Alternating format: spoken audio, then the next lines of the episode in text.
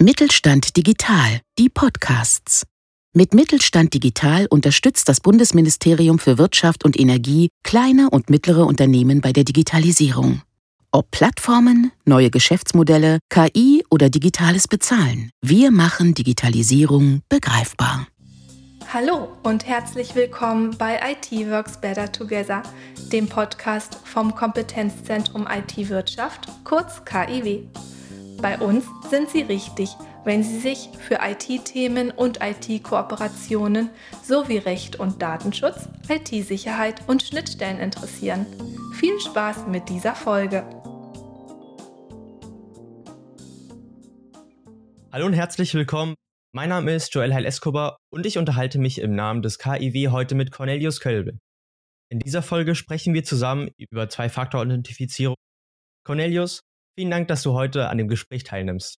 Was macht dich eigentlich zum Experten oder Zwei-Faktor-Authentifizierung? Hallo, danke, dass ich hier sein kann. Ich habe mit dem Thema Zwei-Faktor-Authentifizierung 2004 angefangen. Ja, und zum Experten macht mich vielleicht auch, dass ich den Unterschied zwischen Authentifizierung und Authentisierung kenne, den es interessanterweise auch nur im Deutschen gibt.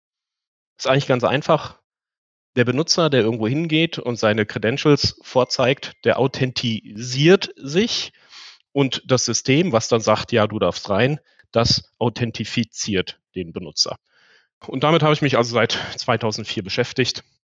Äh, zu Anfang in Projekten äh, mit Public Key Infrastrukturen, Smart Cards, also im Prinzip Anmeldungen an Windows-Systemen, an Windows-Domänen. Dann mit dem Thema äh, Mehrfaktor-Authentifizierung in Form von Einmalpasswörtern. Da war ich lange als Reseller unterwegs, habe Projekte durchgeführt. Äh, wir haben irgendwann 2006 und 2010 angefangen, äh, eine, eine eigene Authentifizierungssoftware zu schreiben, damals bei dem Unternehmen. Und 2014 habe ich dann das eigene Unternehmen gegründet. Und ja, insofern, das ist seit vielen Jahren mein Core-Business.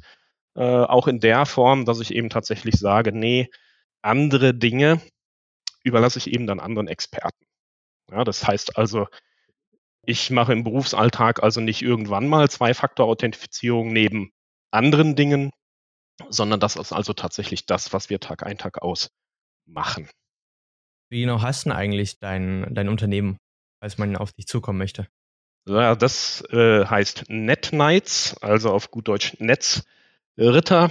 Und wir sitzen in Kassel die Webadresse dazu heißt netnights.it. Die wichtigste Frage natürlich vornehin, es hören ja sehr, sehr viele Unternehmer und Unternehmerinnen und auch Führungskräfte zu. Und deswegen natürlich die Frage, was genau bringt mir eigentlich als Geschäftsführerin, als Geschäftsführer ein Zwei-Faktor im Unternehmen? Und wo kann ich dies in meinem Unternehmen sinnvoll anwenden? Also wenn ich mit der Geschäftsführerbrille drauf schaue, dann ist das Interessante wahrscheinlich, naja, dass mir das gegebenenfalls eben äh, Compliance bringt. Ja, also natürlich ist es erstmal so, ja, es bringt mir Sicherheit. Im Endeffekt die, äh, die Benutzeraccounts können nicht so leicht äh, gehijackt werden. Ähm, Im Prinzip, wenn ich, wir kennen ja alle diese alten Schlagzeilen mit irgendwelchen millionenfach geleakten, abhanden gekommenen Passwörtern, ja. Ähm, das ist ja der eigentliche Sinn, ja, dass ich im Prinzip einen zweiten Faktor dazu packe, neben meinem Wissensfaktor von einem Passwort eben noch in dem Fall zum Beispiel einen Besitzfaktor, der eben dann nicht abhandengekommen ist oder den ein Angreifer halt mit mehr oder eben mit anderem Aufwand an sich bringen. Ja, geschäftsführerseitig, äh, gegebenenfalls habe ich irgendwelche Auflagen, ja, von rechtlicher Seite, also vielleicht im, im Finanzsektor oder so. Ähm, manchmal ist es auch so, dass äh, zum Beispiel die Kunden sagen, ja, ähm, hey, du als mein Lieferant, ja, bitte stelle sicher, dass du irgendwie eine starke Authentifizierung machst, dass du Zwei-Faktor-Authentifizierung bei irgendwelchen Systemen einsetzt. Das hat zum Beispiel VW, äh, Volkswagen, so mit seinen Lieferanten gemacht, schon vor vielen Jahren. Äh, mhm. da sind die rumgegangen, haben gesagt, hier, wenn du weiterhin Lieferant von VW sein möchtest, äh, musst du Zwei-Faktor-Authentifizierung einsetzen und Verschlüsselung. Also da waren alle Leute ziemlich aufgewühlt und äh, sind rumgerannt und haben halt sich plötzlich mit Sachen beschäftigen müssen. Äh, ich sag mal, bisher haben sie ESP-Systeme gebaut, jetzt sollen sie plötzlich 2FA machen, ja. Also, und ja, wo man das einsetzen kann, wolltest du noch wissen. Also, wo man das sinnvoll einsetzen kann. Hm. Naja, dort im Zweifel, wo ich meine Kronjuwelen schützen muss oder will.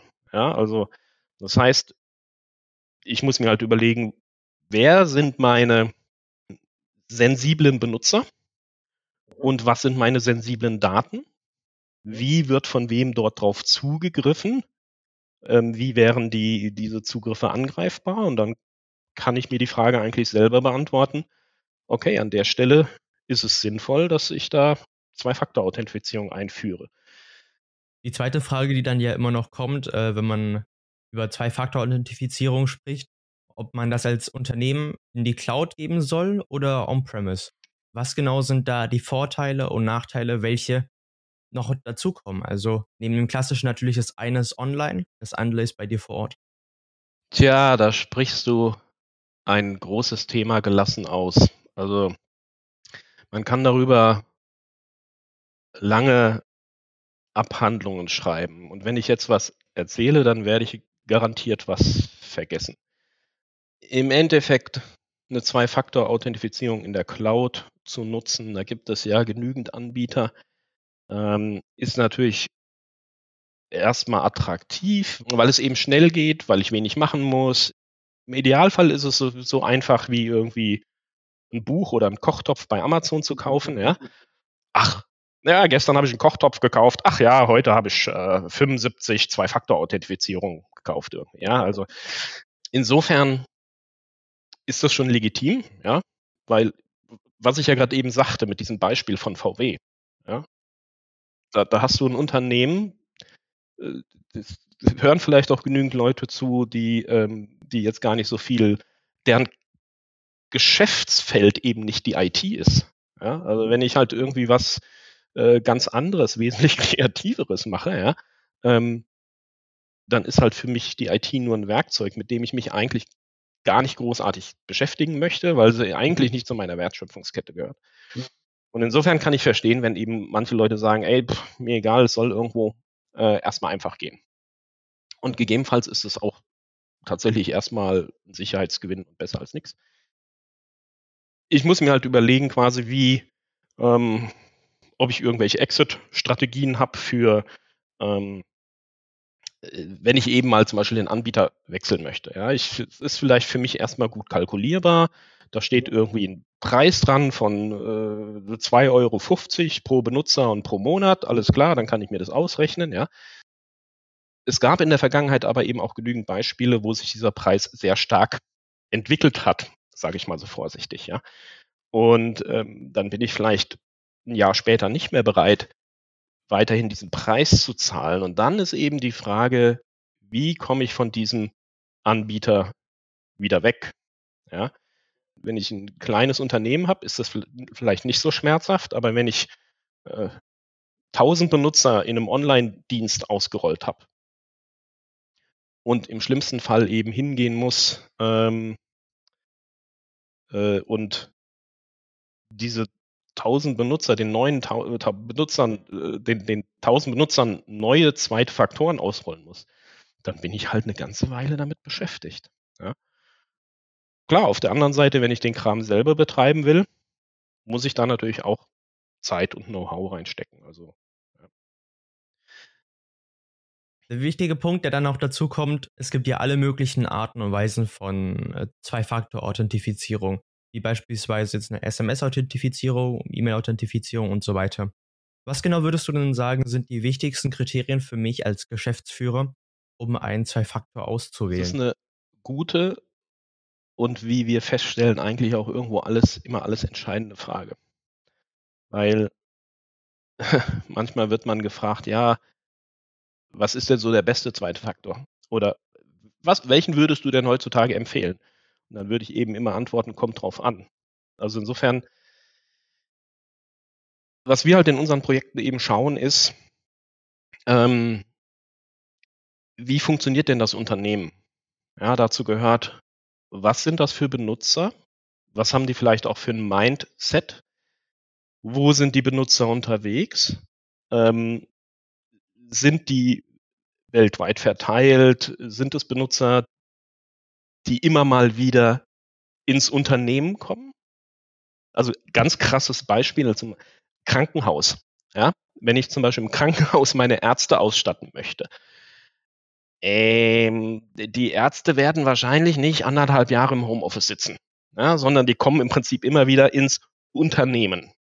Das ist ein, das ist eine Eigenschaft oder das ist ein, ein Fakt, den ich im Prinzip bei der Auswahl, was für einen zweiten Faktor gebe ich denn jetzt den Ärzten, durchaus berücksichtigen kann. Weil wenn ich im Prinzip irgendwie ein Unternehmen habe, was seit zwei Jahren online und im Homeoffice unterwegs ist, habe ich ja das Problem, dass ich sagen muss, okay, ich muss ja irgendwo diese ganzen Mitarbeiter, die da verstreut sind, irgendwo erreichen. Ja, wenn ich ein Unternehmen bin, was vielleicht für seine Kunden einen zweiten Faktor anbieten möchte, weil ich einen Webshop habe, wo ich hochpreisige Sachen verkaufe irgendwie und dann sage, ach, ich möchte meinen Webshop aber irgendwie stärker absichern, ja, dann habe ich vielleicht gar nicht so viel Informationen über die Nutzer, weil es eben nicht meine Mitarbeiter sind. Ja? Und das sind alles so Aspekte und zusätzlich eben noch die Frage, okay, was habt ihr denn bereits für, für Workflows etabliert? Weil im, im Zweifel habe ich ja schon das Problem, ich, ich kriege einen neuen Benutzer und den muss ich ja auch irgendwie kontaktieren. Ja? Initial musste ich dem neuen Benutzer ja auch irgendwie ein Passwort zukommen lassen. Ja? Und dafür gibt es ja bereits irgendwelche Workflows. Und das kann man sich also alles anschauen. Und dann kann man also, also sehen, ähm, okay, was für ein Typ zweiter Faktor funktioniert hier. Ja? Und ähm, was wäre besser? Was wäre besser von der Sicherheit? Was wäre besser vom Workflow? Ja? Und wir gehen halt dann hin mit unseren Kunden, deklinieren das durch, halt diskutieren die Vor- und Nachteile und dann äh, kann sich der Kunde im Endeffekt entscheiden, okay, will ich es ein bisschen sicher haben, möchte ich es ein bisschen bequemer? Was sind so die sinnvollen Abwägungen? Was genau sind die häufigsten Arten von Zwei-Faktor-Authentifizierungen, die du jetzt mit deinem Unternehmen an Kunden verkaufst? Hast du da so drei, vier, fünf, die am beliebtesten sind? Und würdest du nochmal dazu erklären, welche dann die wichtigen Kriterien dabei sind? Also was irgendwie Stand heute von dem, wie wir das sehen, eigentlich am häufigsten vorkommt, ist, ähm, dass die Leute irgendwie äh, ein Smartphone nutzen. Also im Prinzip, wie man es vielleicht von irgendwo erkennt mit einer, einer App, sowas wie im Google Authenticator, weil das Smartphone halt irgendwie dann doch recht weit verbreitet ist. Das ist eine Art und Weise, die für manche Applikationen funktioniert, für andere Applikationen funktioniert sie nicht. Das ist heutzutage eigentlich von dem Marktsegment, den wir sehen, sage ich mal so, ja, das verbreiteste. Und was, das, ja, das liegt garantiert auch daran, weil wir heutzutage glauben, dass man mit dem Smartphone alles machen kann. Ja, irgendwie. Es gibt da eigentlich ganz interessante Ergänzungen, dass ich zum Beispiel sagen kann, es gibt immer wieder das Problem, dass Benutzer natürlich sagen, ja, das ist aber mein privates Smartphone, ähm, da will ich nichts firmenspezifisches drauf machen. Da kann man dann eben sich überlegen, okay, man ergänzt es, man kombiniert das irgendwie mit, mit eben anderen Typen von Zwei-Faktor-Authentifizierung, zum Beispiel mit einem Hardware-Token oder eben wie einer SMS oder einem E-Mail-Versand. Wir sehen, also von, von, der Kundenübersicht, die wir da sehen, also es ist jetzt keine explizite Marktanalyse, ähm, sehen wir halt nicht so viele SMS- oder E-Mail-Geschichten. Vielleicht auch deswegen, weil wir sicherheitsseitig immer davon abraten. Wir haben aber zum Beispiel auch einen Kunden, der mehrere tausend Hardware-Token im Einsatz hat, der tatsächlich ähm, den Aufwand betreibt und Hardware-Token in einen Briefumschlag steckt und die an die Benutzer schickt. Es gibt auch den Typus etwas, was ich besitze. Also diese drei Möglichkeiten gibt es und das Ziel ist also, zwei von diesen dreien zu kombinieren um eben den, äh, den Angriff für Angreifer schwerer zu machen. Ähm, wenn ich jetzt diesen Besitzfaktor anschaue, was da im Prinzip hintersteckt, ist, dass dieser Besitzfaktor im Endeffekt immer irgendwo was kryptografisches ist. Kryptografisches Schlüsselmaterial. Ja? Und der Punkt ist, dieses Einmal-Passwort, einmal, ist jedes Mal anders. Und ich weiß also nicht, wie dieses Einmal-Passwort das nächste Mal sein wird. Und ähm, deswegen ist es kein Wissen, weil ich also nicht weiß, wie de, das nächste Einmal-Passwort sein wird. Und dieses Einmal-Passwort wird also basierend auf einem kryptografischen Schlüssel berechnet. Ja, sodass dieser kryptografische Schlüssel im Endeffekt der Besitzfaktor ist.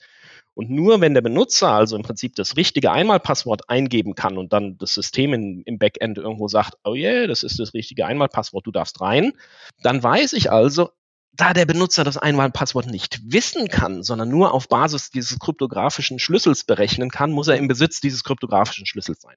Und jetzt habe ich natürlich verschiedene Möglichkeiten, wie ich diesen kryptografischen Schlüssel handhabe. Ja?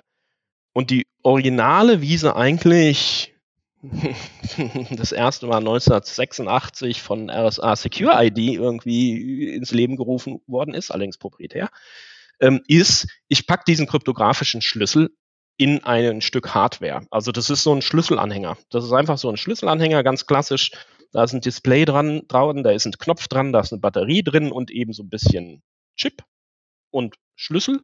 Dann drücke ich auf den Knopf und dann kriege ich also dieses Einmalpasswort angezeigt. Das ist im Endeffekt genau technologisch genau das gleiche, was beim Google Authenticator passiert. Gerne würde ich noch mal auf die Fragestellung kommen, die dann in dem Zusammenhang auch kommt.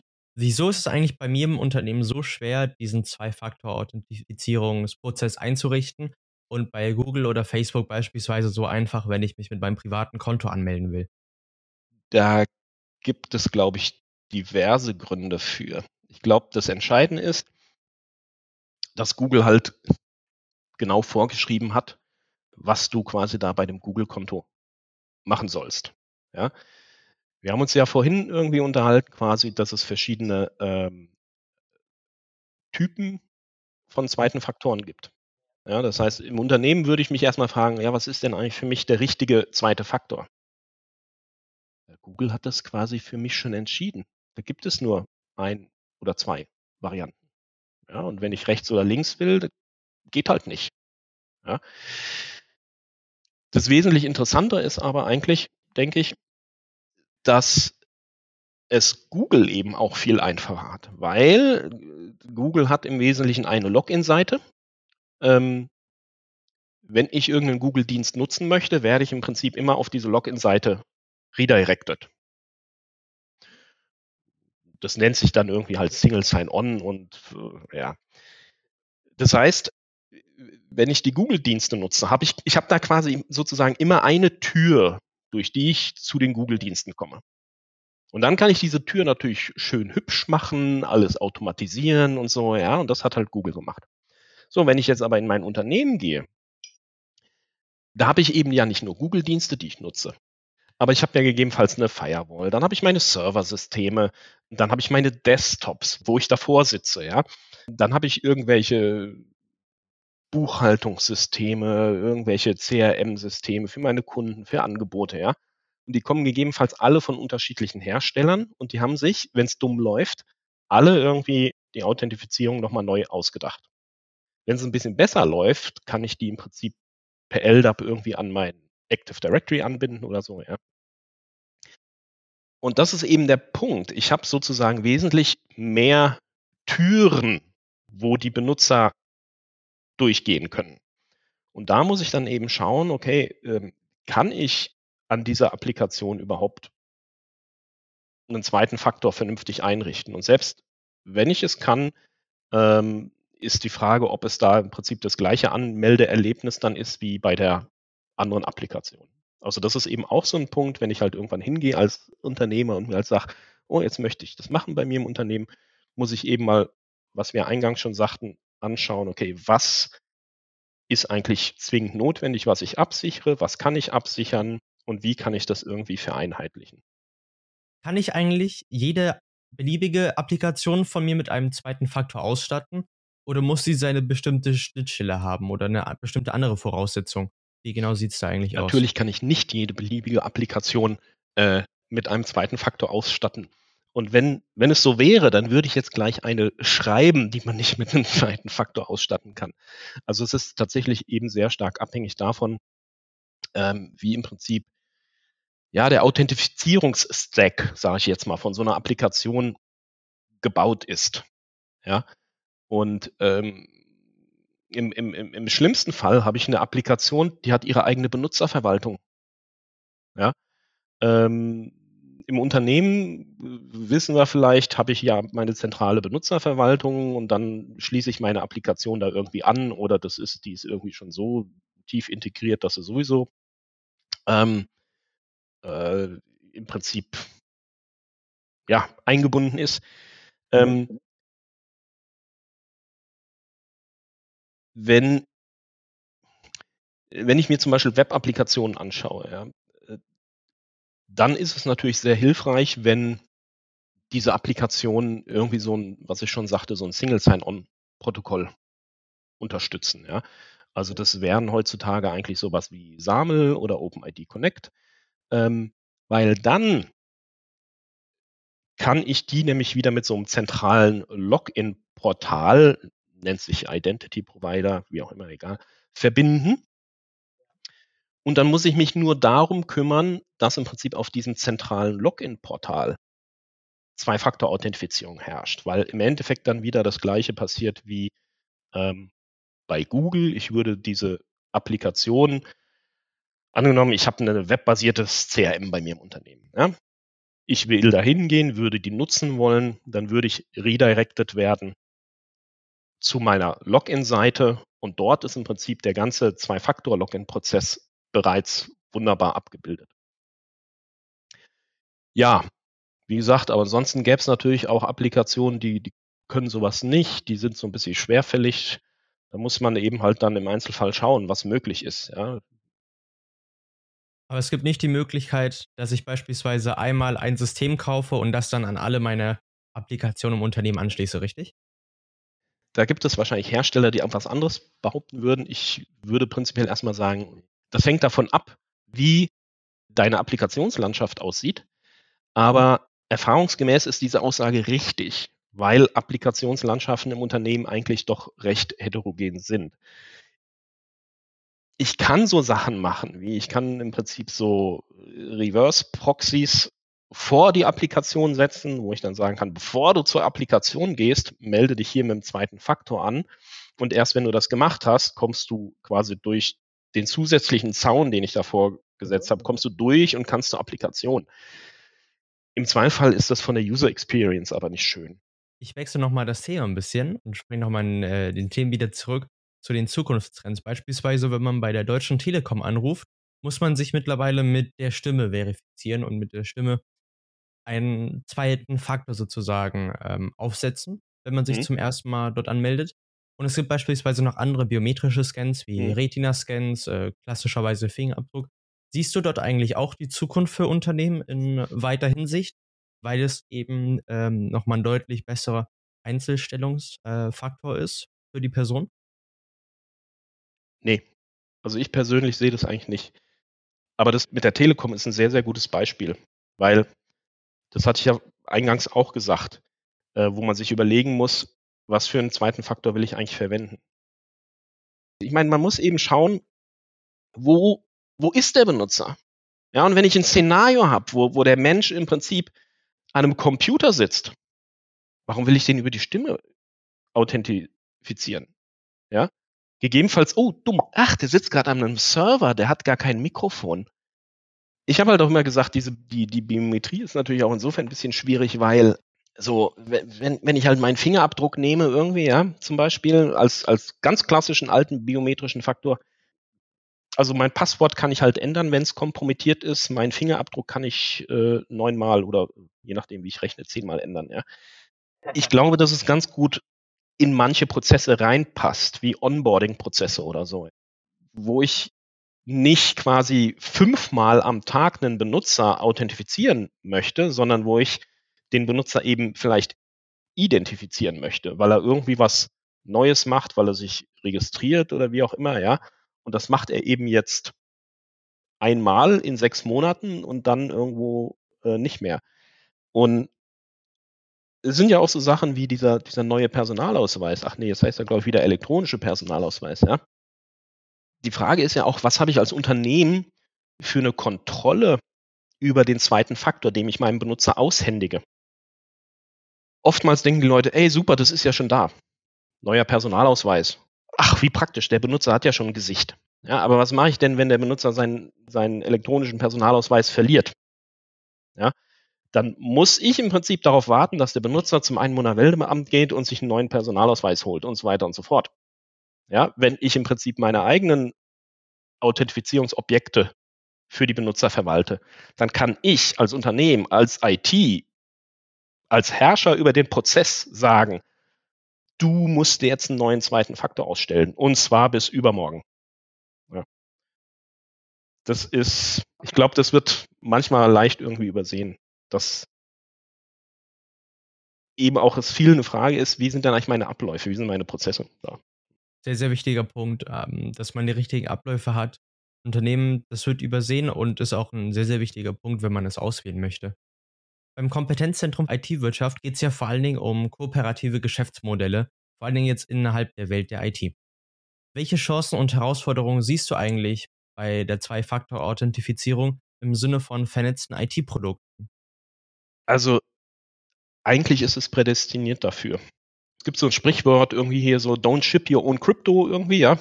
Das heißt, du solltest tunlichst vermeiden, deine eigenen kryptografischen Algorithmen dir auszudenken. Ja? Und das heißt, weil ich ja sagte, dass im Prinzip das Thema oft irgendwie auf äh, das eben auf kryptografischen Algorithmen beruht. Und insofern ist es gut, wenn sich die, wenn sich Hersteller, die Zwei-Faktor anbieten, irgendwo austauschen und Standards verwenden. Und das hat ja im Prinzip damals schon angefangen, wie gesagt, da 2004 mit diesem Standard für diese HOTP, Google Authenticator, ja, ähm, wo das definiert worden ist. Ja. Und danach konnten also auch alle möglichen Leute Hardware-Token bauen, Smartphone-Apps bauen. Es ist inzwischen tatsächlich der Standard. Ja.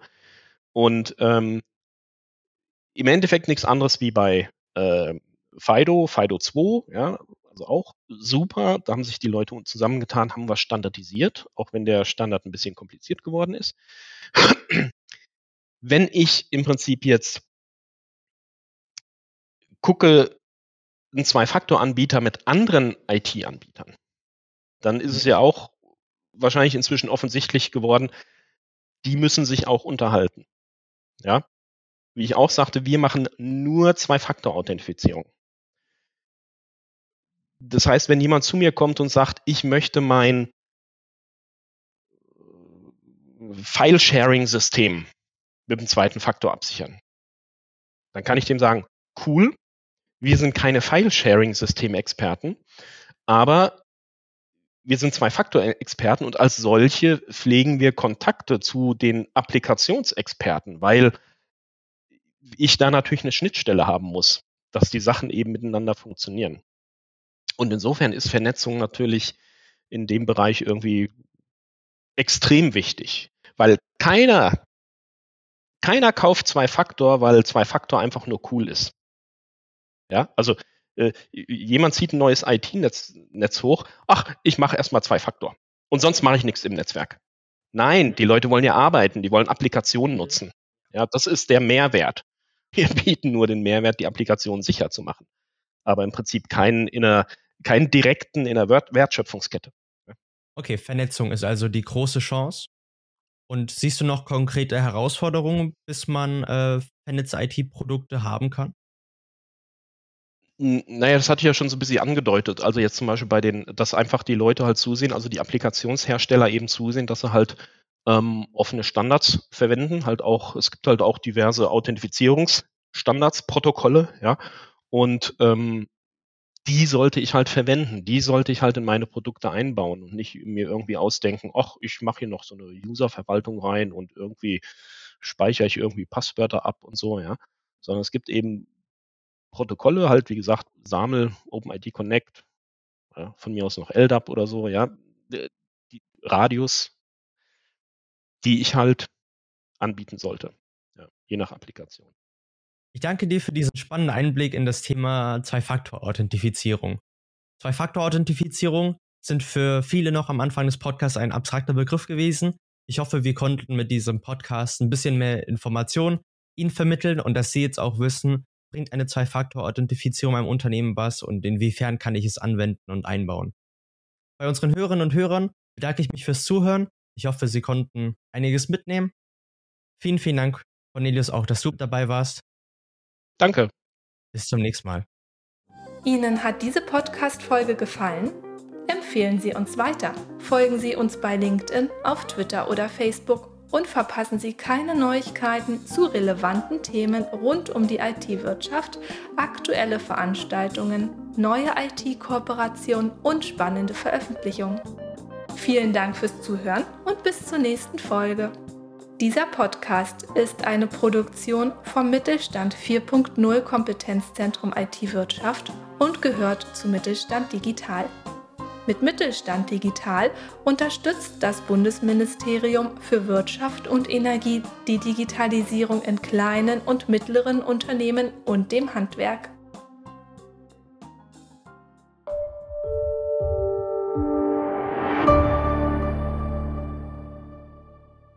Sie hörten eine Folge der Mittelstand Digital Podcasts. Mit Mittelstand Digital unterstützt das Bundesministerium für Wirtschaft und Energie kleine und mittlere Unternehmen bei der Digitalisierung.